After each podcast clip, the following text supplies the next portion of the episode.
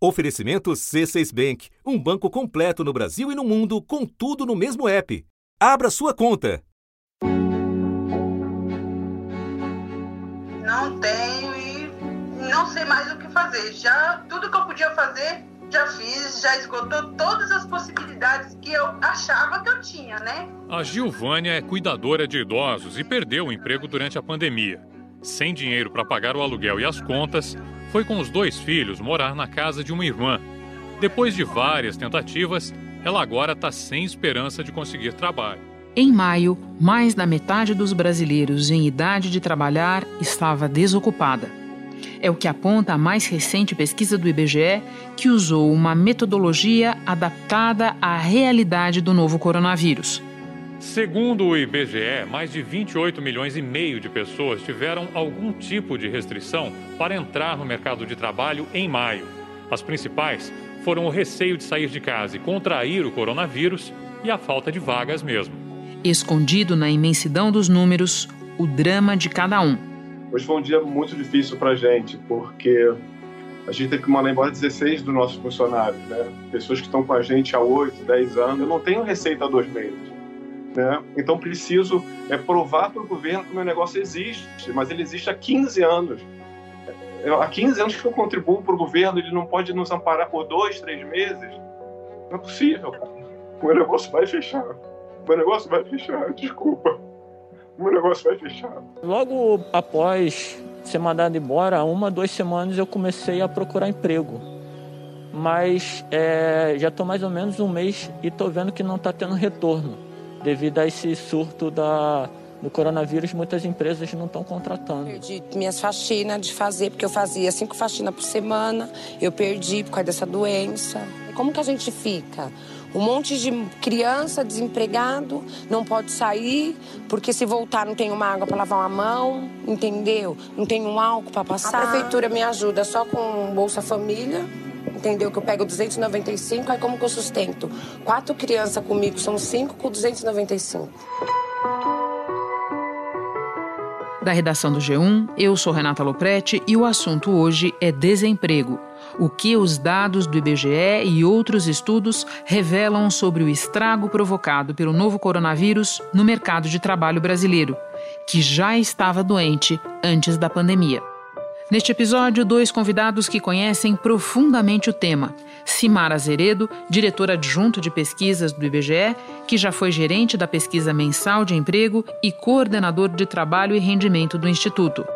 E Daniel Duque, economista e pesquisador do Instituto Brasileiro de Economia da Fundação Getúlio Vargas. Quinta-feira, 18 de junho.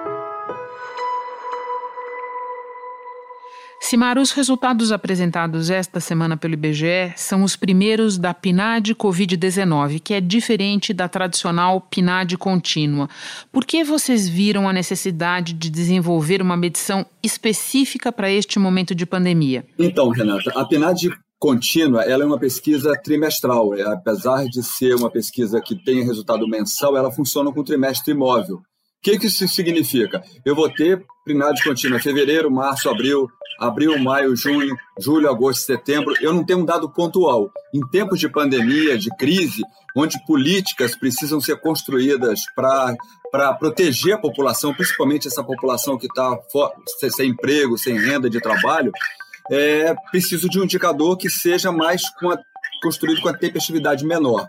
E aí criou-se a PNAD Covid. E com informações de trabalho remoto, de afastamento, coisas que não são levantadas na PNAD contínua. Simar, a PNAD Covid-19 tem prazo de validade, ou seja, é uma pesquisa que vocês estão fazendo neste momento e que em algum ponto do caminho, a depender da evolução da pandemia, vocês pretendem parar de fazer? Então, ela foi desenhada né, para durar até um mês após a pandemia. Essa foi o planejamento nosso, de ficar com a pesquisa em campo durante a pandemia para ter respostas imediatas, semanais e mensais. Né? A resposta hum, semanal é Brasil e a resposta é, mensal é para as 27 unidades da federações. É, e um mês após o término da pandemia, a gente para a pesquisa. Né? A ideia era essa. É, é primeira, né? a ideia primeira nossa é essa. Então, a ideia é continuar com essa pesquisa até a pandemia é, foi embora. E, paralelo a isso, nós também continuamos com a PNAD contínua. Porque uma das razões de termos é, criado a PNAD Covid é porque a PNAD contínua ela não foi uma pesquisa desenhada para ser feita por telefone. Era uma pesquisa grande. Então a gente não, não, tinha, não, não entendia que aquilo pudesse, pudesse continuar. Mas não, a pesquisa está em campo, está sendo um sucesso, continua sendo a pesquisa oficial de mercado de trabalho, dando respostas aí para o trimestre imóvel. Entendi. Vamos então aos resultados da PNAD Covid. 11,4% a taxa de desemprego no final de maio. Isso equivale a quase 11 milhões de pessoas sem emprego. Agora, você e colegas têm alertado de que a situação é muito pior do que esse número sozinho revela. Para que número, então, nós devemos olhar? São esses 11 milhões que estão pressionando o mercado, estão fora do mercado de trabalho e também cerca de 25,7 milhões de pessoas que estão fora do mercado, mas com anseio, né, demandando por trabalho.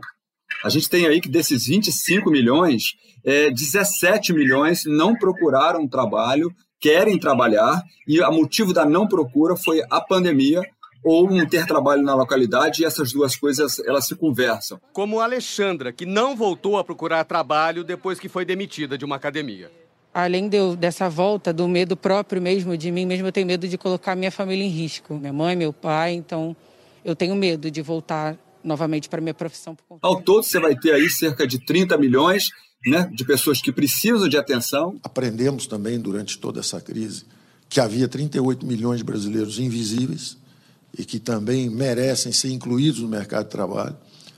Vamos lançar um programa verde amarelo que o presidente, durante a campanha, já tinha dito. Há regimes onde tem muitos direitos e pouquíssimos empregos. E numa, numa conta mais ajustada, isso vai chegar aí a 28 milhões, é, que, na verdade, a pandemia está afetando.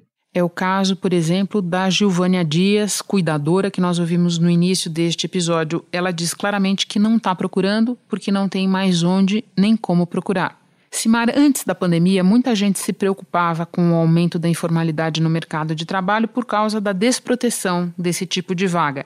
A pesquisa PNAD Covid-19 identificou uma queda na informalidade. Explica para nós por que essa redução no cenário atual não é boa. A informalidade ela é vista como desfavorável em tempos normais da economia, quando você tem é, quando você tem ali uma, um mercado formal absorvendo essa informalidade. Em tempos de crise, em tempos de pandemia, onde a ocupação está se reduzindo, onde o trabalho formal também está sendo reduzido, a informalidade é vista como um, um amortecedor para evitar uma queda direta para fora da força. Júnior vende pipoca há 12 anos em porta de escolas.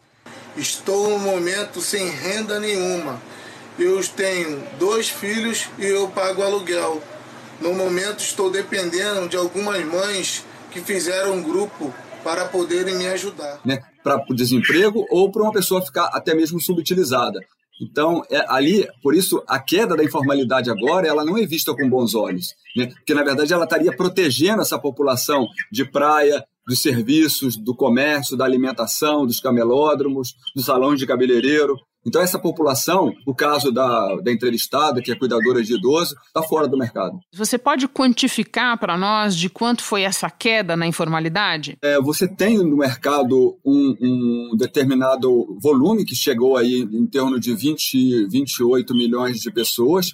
É, esse número começa na verdade são 29 milhões, e eu começo o mês de maio com 29, praticamente 30 milhões praticamente 30 milhões. E aí, isso eu perco basicamente no mês de maio, durante o mês de maio, um milhão. Daí a importância, Renata, de termos uma, uma pesquisa que seja de pulso, que mostra, mostre semanalmente o retrato do mercado de trabalho. A informalidade do segundo para a terceira semana caiu 1,1 milhão.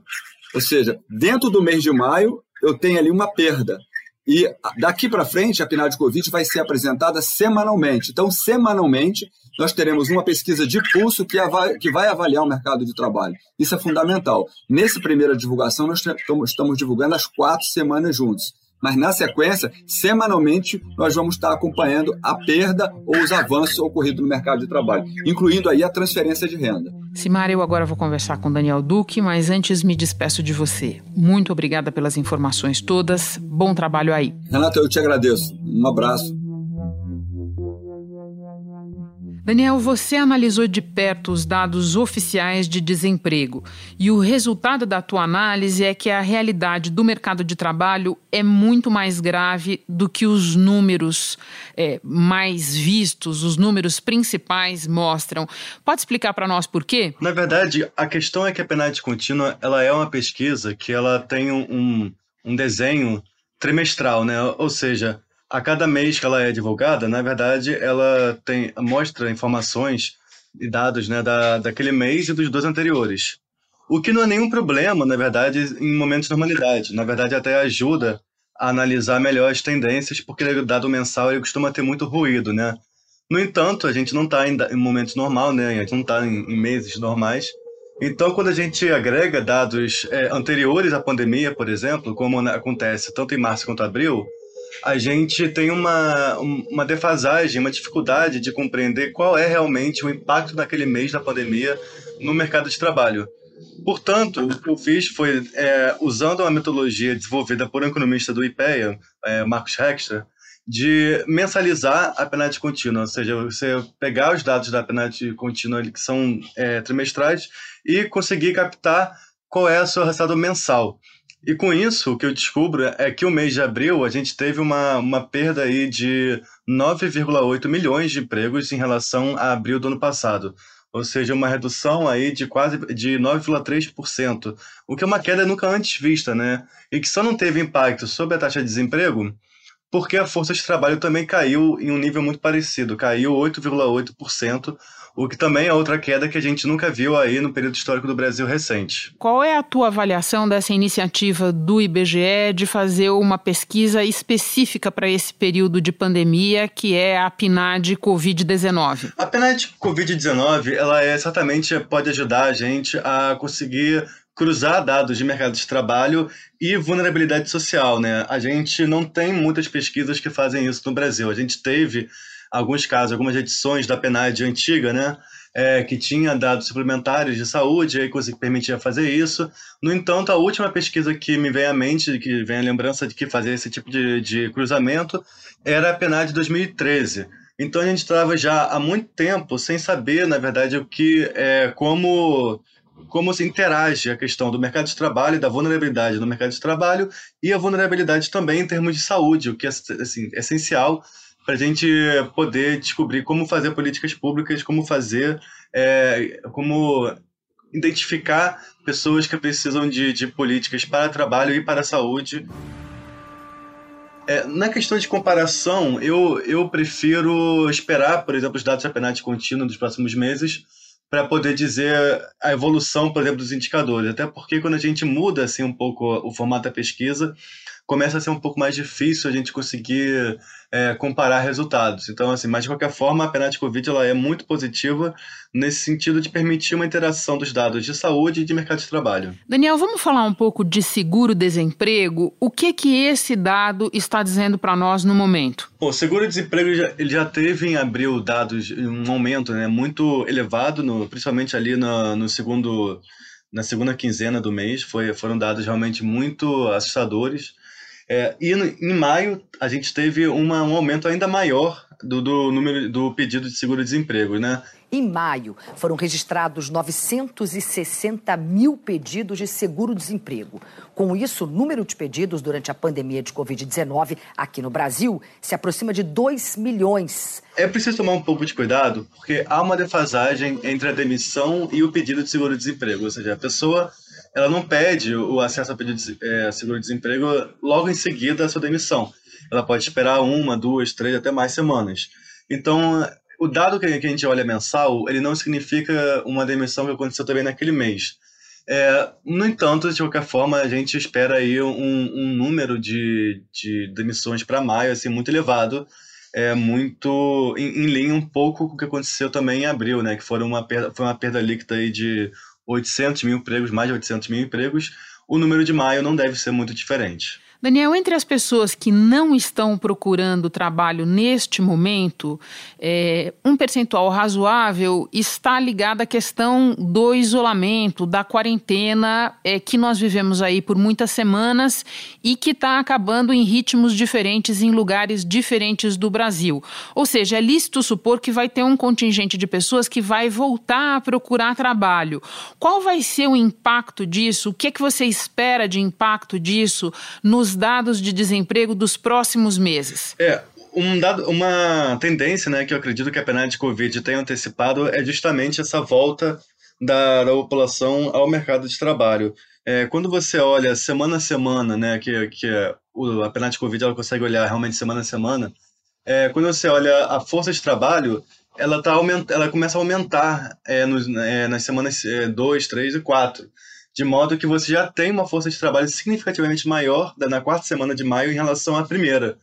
É, no entanto, quando você observa, por exemplo, a população ocupada, ela, ela nem cresce nem, nem cai, ela fica mais ou menos estável, o que significa que a taxa de desemprego já aumentou ali na quarta semana de maio. Isso provavelmente vai continuar acontecendo aí na, na, nos próximos meses, junho, julho, é, principalmente quando o auxílio emergencial ele acabar o seu prazo. Né? Você, se você não tiver uma extensão do auxílio emergencial, muitas famílias não vão ter uma renda para substituir a, a, renda do trabalho e vão ter que voltar, de qualquer forma, a procurar um tipo de, de ocupação. A mãe, a filha e o pai. Uma família inteira desempregada se virando para sobreviver. Seu Gil, açougueiro, neste sábado vai fazer bico como ajudante de pedreiro. Mexer com obra é pesado, né? Mas a gente gasta mesmo. Dá para dizer não nesse momento? Não dá não, claro que não. Hein? No entanto, como a gente está nessa situação de mercado de trabalho muito fragilizada, muito vulnerável, é, muitas pessoas que vão voltar à força de trabalho, vão voltar a procurar uma ocupação, não vão encontrar, não vão conseguir se empregar. Então, desse modo, a gente espera uma, um pico aí da taxa de desemprego no terceiro trimestre, é, principalmente. Daniel, dentro do grande drama do desemprego, tem um drama específico que é o dos jovens. Você pode nos explicar por que é que eles são os mais afetados? Em toda crise no mercado de trabalho, quando você diminui o volume de empregos, você tem uma maior competição por um, por um menor número de empregos, né? ou seja, tem, tem menos vagas e o mesmo número de pessoas. Desse modo, a competição por vaga fica muito disputado. Uma fila de muita gente à procura de emprego se formou hoje cedo no subúrbio do Rio. Os primeiros candidatos chegaram ainda de madrugada. A fila dobrava o quarteirão no bairro de Quintino, na zona norte da cidade. Foram cadastrados mais de 3 mil currículos de vigilantes, recepcionistas, auxiliar de serviços gerais, garçom, copeira e mensageiros para uma empresa de segurança. De imediato, são 30 oportunidades temporárias para o carnaval. As inscrições encerraram ao meio-dia. Quando isso ocorre, as pessoas que têm maior qualificação, maior experiência, elas saem na vantagem. Elas, elas relativamente é, melhoram em relação àquelas que têm menos vantagens. Pode ser que, no, em termos absolutos, todo mundo piora, porque é uma crise, mas aquelas que têm maior qualificação, maior experiência, elas, elas pioram menos do que as pessoas que têm menos qualificação. E nesse grupo né, de menor qualificação estão principalmente aí os jovens que têm aí menor experiência no mercado de trabalho, estão acabando de entrar, podem, ter, podem não ter ensino superior completo, enfim.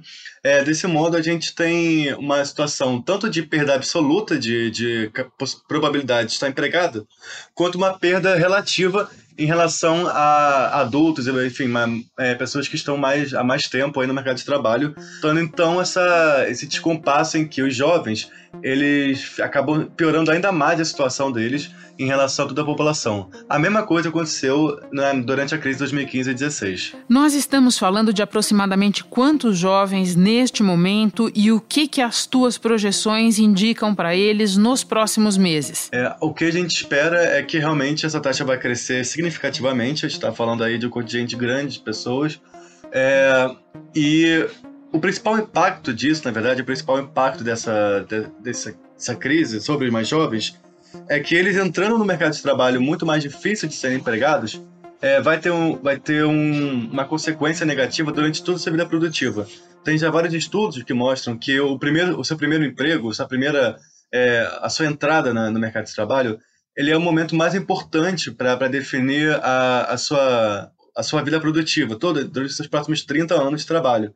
É, de modo que quando você entra nessa, nessa com menos possibilidade de ter um bom emprego, você também diminui a sua capacidade de ser produtivo, de ter maiores rendimentos ao longo de toda a vida. Então, esse vai ser um impacto de longo prazo muito amargo aí para a geração que está entrando, tanto agora quanto a que entrou há, há poucos anos. Para terminar, Daniel, com qual quadro de emprego nós chegamos na pandemia e por que essa nossa situação inicial, quando a crise começou, torna a situação do Brasil especialmente difícil de encaminhar nessa crise? Bom, o Brasil, desde esse momento ali entre 2015 e 2016, é, ele começou um processo muito, muito significativamente ruim para a população no sentido de que aumentou muito o desalento e aumentou muito a subocupação e aumentou muito também o desemprego de longo prazo. 2016 terminou com o maior índice de desemprego em cinco anos e economistas estimam que a recuperação só deve começar no fim do ano.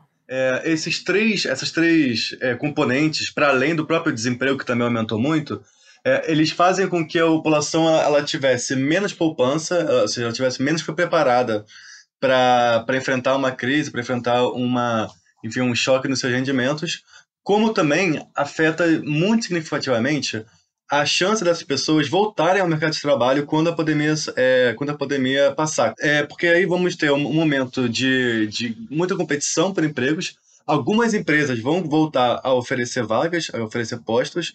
No entanto, como a gente vai ter um, um percentual muito grande da população há muito tempo sem trabalho ou há muito tempo sem um bom trabalho, é, elas, elas vão ter pouco a oferecer em termos de empregabilidade, em termos de produtividade às empresas, o que pode afetar muito significativamente é, a capacidade da gente se recuperar de forma sustentável, a ponto pelo menos de a gente chegar num, num momento do mercado de trabalho de pelo menos uma taxa de desemprego menor do que 10%, o que a gente não vê desde 2015 e 2016.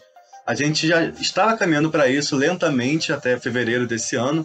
A gente estava tendo até reduções significativas de taxa de desemprego, mas ainda num nível muito elevado, ainda com desalento muito elevado e ainda com uma população com muita muita gente, muita uma parte muito importante da população no desalento. Então, na verdade, a gente está nesse momento em que a população não tem poupança, não teve capacidade de acumular né, capital pelo seu trabalho e também não tem e tem muito menos chances de, de conseguir oferecer às empresas, oferecer ao mercado de trabalho algo, é, algo significativo em termos de empregabilidade e produtividade.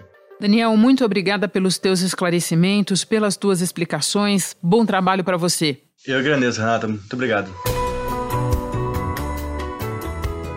Durante a pandemia, as agências da Secretaria do Trabalho do governo federal estão fechadas em todo o país. Pedidos de seguro-desemprego devem ser feitos digitalmente entre 7 e 120 dias depois da data da demissão. O pedido pode ser feito pelo aplicativo Carteira de Trabalho Digital, disponível para Android e iOS, ou ainda pelo portal serviços.mte.gov.br. Outra opção é ligar no telefone 158. Também dá para fazer a solicitação diretamente na agência do trabalho do seu estado, por e-mail ou telefone, e para saber o telefone no seu estado, dá para conferir a lista da rede de atendimento disponível no site do Ministério da Economia. Este foi o assunto, podcast diário disponível no G1 e também nos aplicativos Apple Podcasts, Google Podcasts, Spotify, Deezer, Castbox. Nos aplicativos você pode seguir a gente e assim fica sabendo toda vez que tiver novo episódio. Eu sou Renata Loprete e fico por aqui. Até o próximo assunto.